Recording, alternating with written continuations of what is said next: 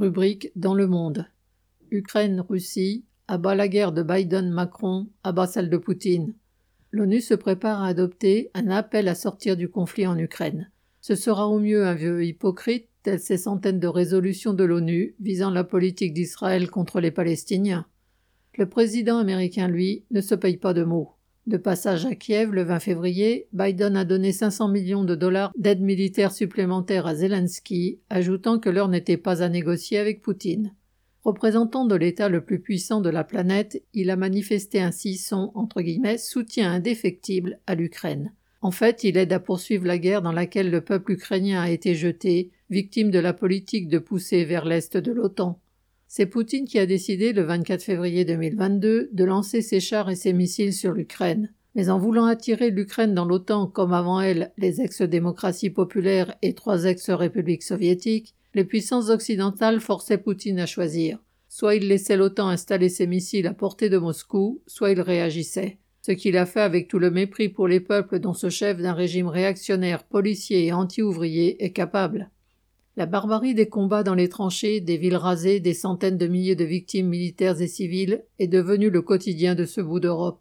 Elle n'a d'égal que celle dont les puissances occidentales ont fait preuve de l'Afghanistan à l'Irak, du Vietnam aux ex-colonies françaises d'Afrique et sous tant d'autres cieux depuis longtemps. Sans oublier deux guerres mondiales, dans lesquelles les tenants du monde capitaliste en crise ont précipité l'humanité au XXe siècle.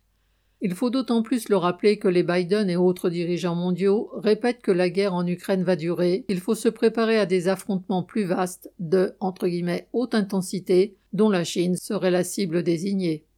Les dirigeants américains exigent de la Chine qu'elle s'engage à ne pas livrer d'armes à la Russie, alors qu'eux-mêmes en fournissent toujours plus au régime ukrainien.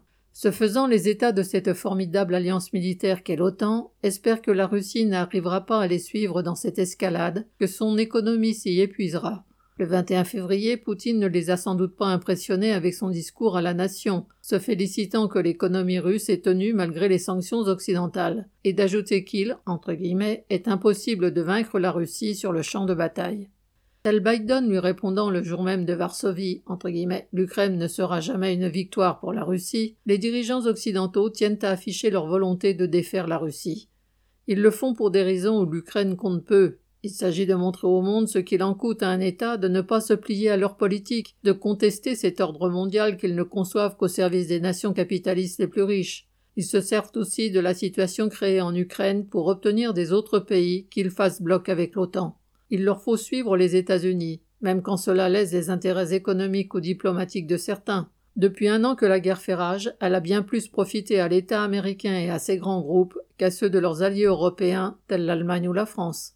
Avec cette politique de bloc, le camp occidental veut mettre le monde en ordre de bataille en vue d'un affrontement majeur dont la guerre en Ukraine ne serait qu'un prologue. Cette conflagration mondiale à venir, les États impérialistes la préparent de bien des façons en voulant convaincre leurs opinions publiques de la légitimité de l'escalade guerrière, de la nécessité d'augmenter partout les budgets militaires, de celle aussi qu'il y aurait à faire passer les économies nationales en économie de guerre. Cette formule qui revient souvent dans la bouche des Biden, Macron, Scholz, la récente conférence des ministres de la Défense de l'OTAN en a fait son mot d'ordre. Et pour cause, la militarisation de l'économie répond à un double objectif.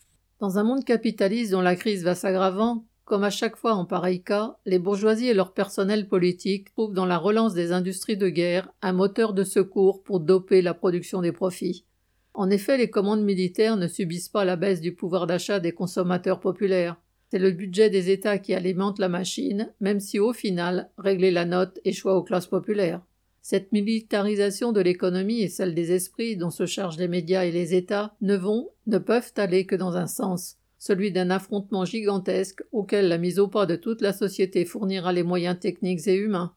La guerre en Ukraine est celle des grands groupes capitalistes mondiaux, celle aussi des bureaucrates et oligarques de Poutine, mais également d'autres bureaucrates et oligarques ukrainiens, eux, qui lorgnent avec Zelensky du côté de l'Occident. Mais elle n'est pas celle des prolétaires ukrainiens, ni de leurs frères de Russie, ni des travailleurs d'Europe, d'Amérique et d'ailleurs. Il manque aujourd'hui au prolétariat la conscience de classe nécessaire pour tenter d'enrayer cette marche à la catastrophe, pour transformer cette guerre généralisée que les exploiteurs préparent en une guerre sociale pour l'émancipation des travailleurs et de l'humanité. et ce qu'avaient entrepris les ouvriers russes, ukrainiens et autres avec la révolution d'octobre lors de la Première Guerre mondiale. Aussi lointaine que semble cette perspective, elle est la seule qui sera capable de sauver l'humanité d'une catastrophe dont la guerre en Ukraine ne donne encore qu'un aperçu. Pierre Lafitte.